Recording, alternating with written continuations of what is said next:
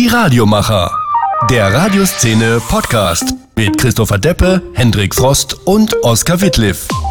Der Herbst ist da und damit auch eine neue Folge des Radioszene Podcasts. Hi, schön, dass ihr mit dabei seid. Schalömchen. Hallo. Alles fit bei euch, Jungs? Habt ihr Bock auf die neue Folge? Ja, klar, natürlich. Hat ja auch lang genug gedauert. Ja klar, wir sind ja jetzt äh, alle drei im Volo und sehen uns deshalb nicht mehr ganz so oft. Das ist ja schön, dass uns zumindest das noch verbindet, ne? Dann schauen wir mal kurz, was wir heute vorhaben. Chris, du hast dich mit einem Podcast vom Hessischen Rundfunk beschäftigt. Jo, genau, der Podcast Cybercrime von HR Info. Ich habe da fast eine Stunde mit den beiden Machern Oliver Günther und Henning Steiner gesprochen, weil es war wirklich spannend zu hören, wie die an so einen Podcast rangegangen sind und wie die auch ihre Interviewpartner zum Reden gebracht haben. Es war nämlich nicht ein ganz einfaches Thema und der Podcast ist wirklich ein spannendes Teil. Ich bin auch gespannt auf deine Eindrücke, Chris. Vorher aber der Überblick, das ist aktuell los in der Radioszene. Die Radiomacher. News Update. Media Broadcast baut sein bundesweites DAB Plus Netz aus. Zurzeit werden drei neue Sender in Betrieb genommen. In Dannenberg, Weißenfels und Passau stehen die neuen Antennen.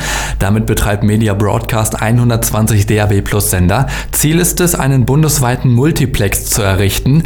Damit sind im Moment zum Beispiel schon 98 Prozent der Autobahnen versorgt. Im kommenden Jahr soll da noch weiter ausgebaut werden. Wir gratulieren dem offenen Kanal in Lübeck. Das Bürgerradio feierte Ende November seinen 25. Geburtstag und ist damit quasi schon genauso alt wie viele Lokalradios bei uns in NRW. Herzlichen Glückwunsch, liebe Kollegen. Und das ostfriesische Lokalradio Nordseewelle kann erneut sein Sendegebiet ausweiten. Dazu kommen jetzt noch die Regionen Aurich, Leer und Emden. Das Ganze soll im Frühjahr soweit sein. Vor kurzem konnte erst noch ein regionalisiertes Programm für die Region rund um Wilhelmshaven gestartet werden. Viel Glück euch da oben im Norden, ihr schafft das schon. Die Radiomacher. Thema. Thema Podcasts. Die müssen wir natürlich gut finden, sind ja selbst einer, aber der, den wir euch heute vorstellen, der hat's echt in sich. Der Hessische Rundfunk wollte mal was zum Thema Verbrechen im Netz machen. Fachwort Cybercrime. Da werden zum Beispiel Unternehmen gehackt, Pornos gedealt und, und, und. Chris hat die Macher von Cybercrime, Henning Steiner und Oliver Günther gefragt. Was wolltest du denn von denen wissen? Ja, eigentlich einfach alles. Wie die an ihre Protagonisten gekommen sind, wie die den Podcast produziert haben, wie es danach weiterging und, und und, und. Ich habe mir den Podcast ja angehört und war wirklich beeindruckt. Also neun reguläre Folgen gibt's ja, sind immer so um die 25 Minuten lang. Das ist schon mal ein Brett. Und so ein Podcast ist ja auch ganz anders als so ein normaler Radiobeitrag, wissen wir ja selber. Also wirklich eine Herausforderung für die beiden Macher. Na, hören wir mal rein, ne? Avi Krawitz. Typ dunkle kurze Haare, gepflegter Dreitagebart, intellektuellen Brille. Alter Anfang 30. Erster Eindruck, straight, weiß, was er will, kein Lametta. Wer Avi Krawitz anruft, weiß nie, wo er ihn gerade erreicht.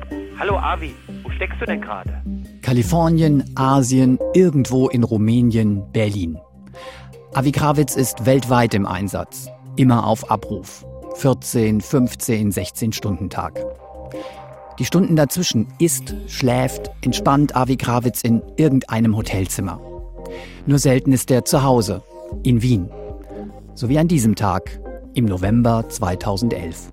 Ich war auf einem größeren Projekt in ähm, Silicon Valley drüben, also in Kalifornien. Bin dann zurückgeflogen und habe mir ein paar Tage freigenommen, um mich wieder zu akklimatisieren. Avi Krawitz ist erschöpft, will ausspannen, zurück ins Leben kommen, einmal nicht erreichbar sein.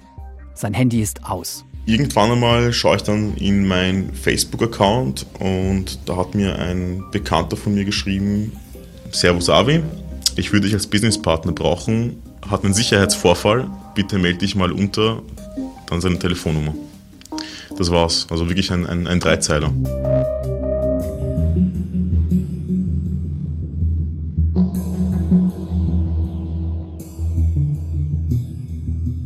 Ein schmuckloser Besprechungsraum auf einem ehemaligen Kasernengelände in Wiesbaden. Sitz des Bundeskriminalamts.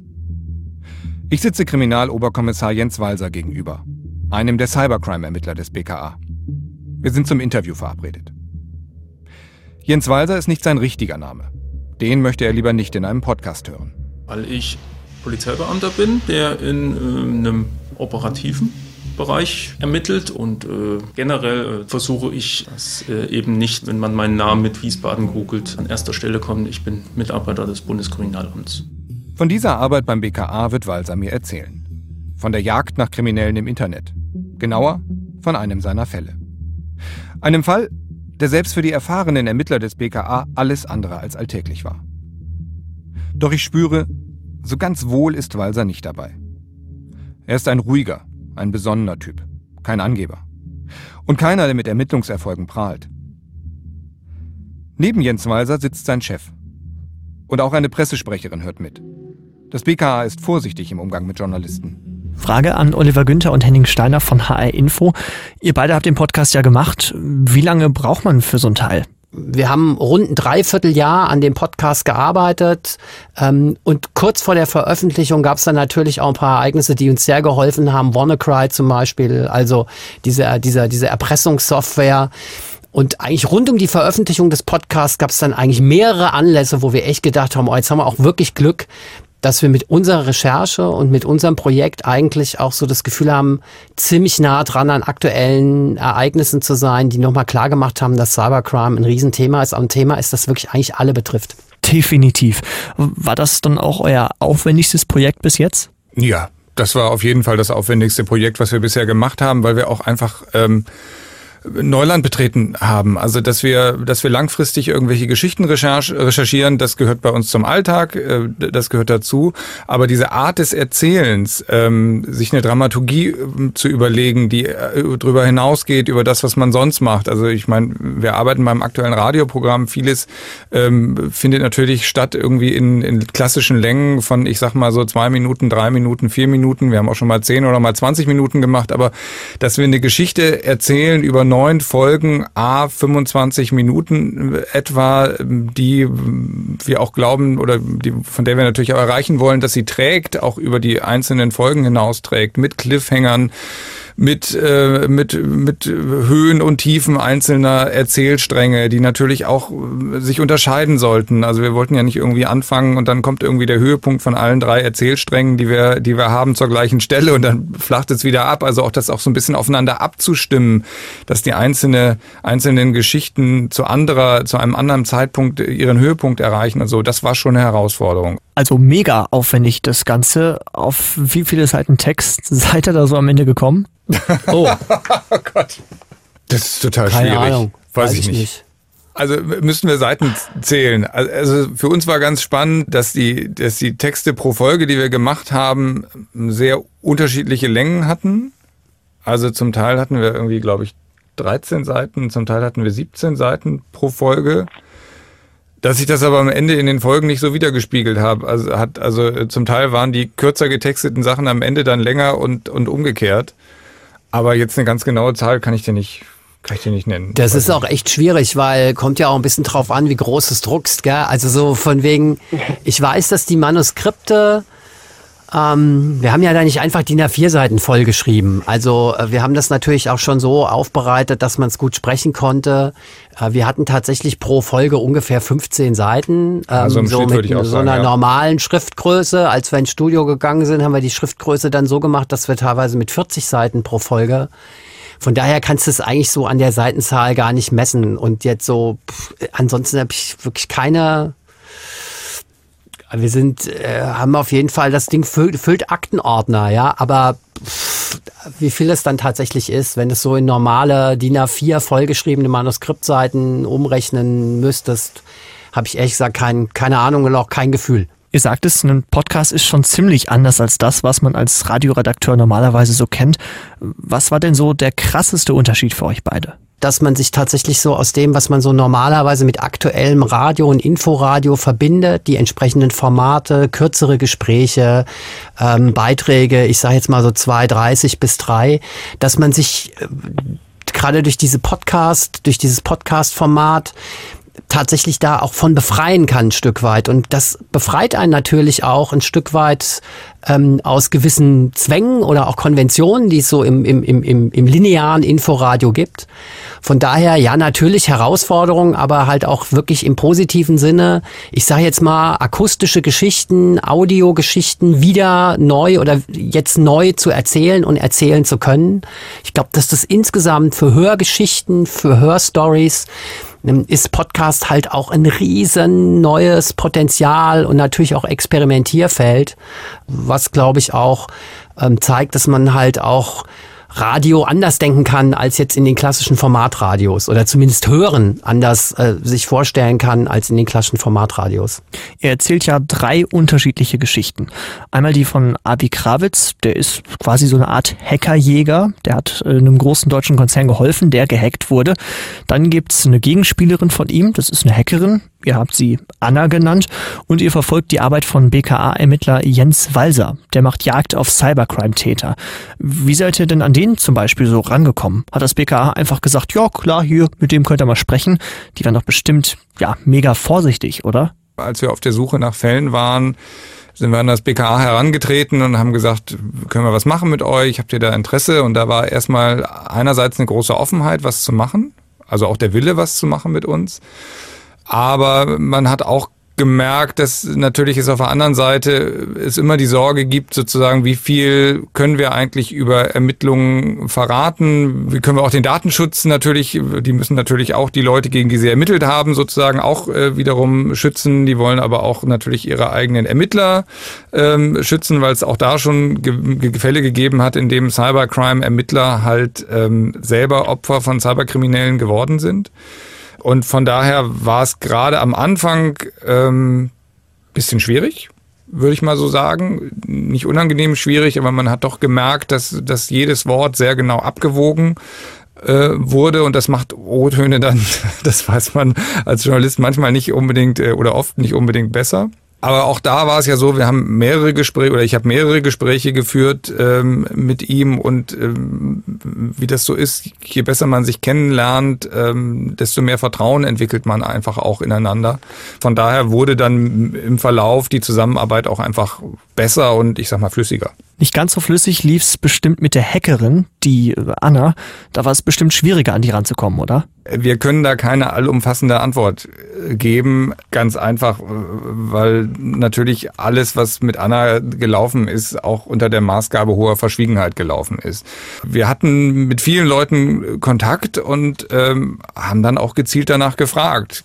Kennt ihr jemanden von der anderen Seite? Gibt es da jemanden, wo ihr uns Kontakte herstellen könnt? Und so ist das dann gelaufen laufen, aber nicht über einen Schritt, sondern tatsächlich ist es eher so gewesen, jemand kennt jemand, der jemanden kennt und, und so weiter. Ähm, und viel mehr können wir da eigentlich nicht zu sagen. Okay, die war also mega vorsichtig. Wie habt ihr denn dafür gesorgt, dass man sie eben nicht identifizieren kann? Beziehungsweise wie habt ihr den Informantenschutz gewährleistet? Anna hat also von vornherein gesagt, ja, sie macht ein Interview mit uns, sie will sich nicht mit uns treffen, wir werden ihren echten Namen nicht erfahren, es wird nur die Möglichkeit geben, schriftlich mit ihr in Kontakt zu treten. Wir werden keine E-Mail-Adresse von ihr bekommen. Also die hat von Anfang an auch gesagt, ja, sie beantwortet unsere Fragen, aber es wird keine Gelegenheit geben, ähm, sich direkt mit ihr zu treffen oder direkt in Kontakt mit ihr zu treten. Ähm, das war auch für uns ein großes Problem in der Recherche. Ähm, weil wir natürlich bis heute, und da gehen wir auch sehr transparent, ja, denke denk ich, im Podcast mit um, bis heute keine hundertprozentige Gewissheit haben, gibt's Anna wirklich? Es stimmt das, was sie uns sagt. Wir konnten das nur mit so Umfeldrecherchen versuchen einzuhegen, mit dem wir mit Experten gesprochen haben, die sich auskennen in diesem Bereich. Wir haben natürlich auch ähm, unsere Kontaktpersonen abgeklopft, ähm, aber mehr konnten wir nicht machen. Also von daher ähm, hat Anna eigentlich schon selber dafür gesorgt, dass ihre Identität geschützt bleibt. Okay, kann ich verstehen. Klingt aber alles jetzt auch wirklich mega kompliziert. Wie darf ich mir denn so ein Interview mit der vorstellen? Wie lief das ab? Wir haben schriftlich Fragen formuliert und haben diese Fragen dann schriftlich weitergegeben an die Mittelsperson. Und was dann passiert ist, wissen wir nicht. Also ähm, ähm, über welchem Weg letztendlich Anna diese Fragen erreicht äh, hat, äh, wissen wir nicht. Ähm, ob sie die auch schriftlich bekommen hat oder ob das per Telefon passiert ist oder wie auch immer, wissen wir nicht. Alles, was wir wissen, ist, dass wir dann schriftliche Antworten zurückbekommen haben, auf dem gleichen Wege, nämlich über die Mittelsperson. Und ähm, das haben wir, da gab es mehrere Durchgänge ähm, und am Ende hatten wir dann das Material für den Podcast. Und das waren ja wirklich ja, ziemlich krasse Eindrücke. Auch da hören wir mal kurz rein. Wie dürfen wir sie nennen? Namen sind an dieser Stelle nicht notwendig. Sie sind daher frei in der Namenswahl. Dann würden wir sie vielleicht Anna nennen. Okay? Okay. Wenn wir sie als Hackerin bezeichnen, trifft es das? Um das Interview für die Öffentlichkeit verständlich zu halten, passt die Bezeichnung Hackerin sehr gut. Würden Sie uns etwas über Ihre Arbeit verraten? Das kann ich gerne tun. Aber machen Sie sich keine Hoffnungen. Es wird Ihnen oder der Polizei nicht helfen, mich zu identifizieren. Warum hat Anna denn eine Computerstimme gekriegt? Auch da haben wir uns natürlich dramaturgisch äh, überlegt. Wir haben jetzt hier schriftlich formulierte Antworten. Was machen wir eigentlich damit? Lassen wir das äh, beispielsweise von der, von der Schauspielerin nachsprechen oder sowas? Und da war uns tatsächlich, weil wir ja auch über Anna so wenig wissen, diese, diese Computervariante noch die liebste, weil wir gesagt haben, jede Person, die das nachsprechen würde, würde im Kopf der, der Hörer auch äh, ein Bild entstehen lassen. Und genau das wollten wir verhindern, weil wir all das nicht wissen. Und deswegen haben wir dann uns für diese neutrale Computerstimme äh, entschieden. Wie, wie habt ihr das gemacht? Ja, also das Problem ist, ähm, wir haben mit so einer Sp Sprachsoftware gearbeitet ähm, und diese Sprachsoftware muss man natürlich füttern mit Texten. Und jetzt habe ich natürlich irgendwie erstmal, als wir da, als wir da angefangen haben, bin ich ja auch naiv rangegangen, habe gesagt, naja gut, okay, dann machen wir Paste and Copy, nehmen wir die, die, die, die Interview, ah, die Antworten, die wir von Anna bekommen haben, importieren wir Paste and Copy in dieses Sprachprogramm und da wird dann schon das Richtige rauskommen. Aber das ist natürlich völliger Käse, äh, diese Annahme, weil ein so dieses Sprachprogramm das halt wirklich so ausgesprochen hat, wie es da steht. Das heißt, auch diese Sprachsoftware musste man so füttern, dass diese Computerstimme Annas Antworten so ausgesprochen hat, dass sie auch, auch Sinn geben. Dass da so eine gewisse Künstlichkeit drin ist, das wollten wir ja haben. Also es sollte ja gar nicht als menschliche Stimme einwandfrei identifizierbar sein. Wir wollten ja auch so ein bisschen diese technische Stimme, diese Black, dieses, diesen Charakter einer Blackbox wollten wir ja beibehalten, um eben klar zu machen, dass das halt eine technische Stimme ist und keine menschliche. Aber das war tatsächlich dann auch teilweise sehr aufwendig, diese Texte einzugeben. Es war auch sehr, sehr witzig, ähm, so rumzuprobieren, wie muss ich Sachen schreiben, damit sie letztendlich dann in dem Audiotake richtig ausgesprochen klingen. Äh, also das hatte dann mit richtiger Rechtschreibung über weite Strecken überhaupt nichts mehr zu tun. War ein ziemliches Gebastel und Gefrickel, war aber auch sehr witzig. Wie sah es so mit äh, Gegenchecks aus? Also wollten die ganzen Interviewpartner erstmal alles komplett haben, um nochmal drüber zu gucken, ob das so okay ist, ob ihr das auch so machen könnt oder haben die euch da freie Hand gelassen? Also bei Avi Krawitz war es tatsächlich so, dass wir vereinbart haben, ähm, das war dann wieder auch, auch wieder so eine Geschichte von Vertrauen, ähm, dass wir, wir ihm die Teile, die ihn betreffen, auch zum Gegenlesen gegeben haben. Ähm, auch so aus unserer Motivation raus, wir müssen ja halt viele technische Sachen sehr verkürzen, um es auch irgendwie verständlich zu halten. Da war uns aber sehr wichtig, dass wir da nichts Falsches sagen, dass bei der Verkürzung keine inhaltlichen Fehler passieren. Und wir hatten halt dann mit ihm vorher auf, ausgemacht, er guckt auf so Sachen wie Vertraulichkeit und er guckt tatsächlich so auf, auf Richtigkeit. Und da war ich ehrlich gesagt auch ganz glücklich, dass er nochmal so einen, so, einen, so, einen, so einen inhaltlichen Gegencheck auch gemacht hat. Stimmt das eigentlich? Wie wir das, haben wir das richtig verstanden? Und geben wir es auch trotz aller Verkürzung trotzdem noch richtig wieder? Bei ihm war halt auch sehr wichtig, es geht ja um einen Kunden von ihm, der, ja, nicht, ja. Erkennbar, der nicht erkennbar sein durfte. Und insofern war für ihn auch wichtig, nochmal gegen ist aus dem, was die beiden da jetzt geschrieben haben und worüber sie sich unterhalten, auch wirklich nicht erkennbar, um welches Unternehmen genau. es geht. Das war auch extrem wichtig. Oder hat er auch selber gerade weil er im Zuge der ganzen Interviews auch immer offener wurde, hat er nicht vielleicht an einer Stelle sich doch mal verquatscht oder irgendwas preisgegeben, woraus Henning, nicht Henning und ich, aber jemand anders, der auch in dem Fall drin ist, möglicherweise dann rauslesen kann, ah, das ist das und das Unternehmen und das wäre tatsächlich eine ziemliche Katastrophe gewesen. Ähm, zumindest für Avi und seine Firma. Aber von daher hatten wir auch so ein bisschen so in dem Fall so einen Gegencheck. Ähm, das gab es beim BKA nicht. Ähm, die haben tatsächlich erst das fertige Ergebnis gehört. Ähm, aber ich glaube eigentlich so, ähm, die, die wir, die Rückmeldungen, die wir bekommen haben, sind sehr positiv. Also ich würde mal sagen, die Protagonisten finden sich sehr wieder und können auch mit der Serie sehr gut leben. Ja, Jetzt frage ich mal ganz indiskret, äh, könnt ihr auch was über die Nutzerzahlen schon verraten? Wie, wie viele Leute haben so euren Podcast schon gehört? Wir haben also im ersten Monat innerhalb der ersten äh, 30 Tage des Podcasts ähm, Abrufe gehabt von über 100.000. Und das ist eine sehr hohe Zahl, die wir auch nicht erwartet haben. Boah, krass. Also hat sich gelohnt, oder? Ja, hat sich total gelohnt. Aufwand hat sich gelohnt. Ich finde, Podcast ist auf jeden Fall, um journalistische Recher Geschichten zu erzählen oder auch journalistische Recherchen zu erzählen, finde ich ein absolut ähm, für mich so eines der Formate, auf jeden Fall, jetzt nicht das Format, aber eines, das das Formatportfolio auf jeden Fall erweitert. Ähm, ich glaube, dass es einen Markt dafür gibt, ob es, ob wir das jetzt ähm, bei einer nächsten Recherche gleich wieder machen, ob wir jetzt nochmal einen Cybercrime-Podcast machen, müssen wir gucken. Henning, wie siehst du's? Also ich würde auch sagen, die Zahlen zeigen, dass es sich gelohnt hat dass nicht nur ähm, wir irgendwie äh, einerseits viel Arbeit, aber auch viel Spaß in der Produktion dass hatten. Nicht nur wir es geil finden. Ja, ja. Sondern, sondern sozusagen, dass es auch auf den HR einzahlt. Nichtsdestotrotz liegt die Entscheidung, machen wir sowas normal natürlich nicht bei uns, sondern da gibt es ganz andere, nämlich die, die es am Ende dann bezahlen müssen, ähm, weil der Aufwand, wie gesagt, sehr, sehr hoch war.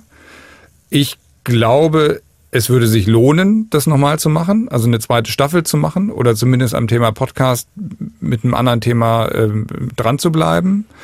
Ich würde aber auch tatsächlich sagen, nicht um jeden Preis. Also ich würde eine Entscheidung, gibt es zum Beispiel eine zweite Staffel Cybercrime, immer davon abhängig machen, dass wir auch sagen, dass wir wieder das Gefühl haben, wir haben entsprechend gutes Material, um auch was Spannendes wieder erzählen zu können. Dankeschön euch beiden, dass ihr euch so viel Zeit genommen habt. Sehr gerne. Sehr gerne, vielen Dank. Also der Podcast ist wirklich richtig, richtig gut. Absolute Hörempfehlung. Der Podcast Cybercrime von HR Info. Ich finde es echt richtig gut gemacht, spannend erzählt und ich glaube, dass es eine Erzählform ist, von der ich in Zukunft mehr hören möchte. Einen ausführlichen Artikel dazu gibt es auch auf unserer Website radioszene.de. Und das war's für heute von uns. Danke, dass ihr mit dabei wart. Abonniert den Podcast und schickt uns Feedback per Mail oder Twitter. Wir freuen uns auf eure Meinung, Hinweise und natürlich auch Ideen für neue Themen. So, damit ist jetzt bei mir Zeit für den ersten Glühwein des Jahres. Was trinkt ihr so? Ich glaube, ich bleib lieber bei Tee. Und ich mache meine Kühlschranktür auf, um mich dann zu ärgern, dass es so kalt ist. Ciao, bis zum nächsten Mal. Tschüss. Ciao. Ja, dann ciao, ne? Die Radiomacher. Der Radioszene Podcast mit Christopher Deppe, Hendrik Frost und Oskar Wittliff.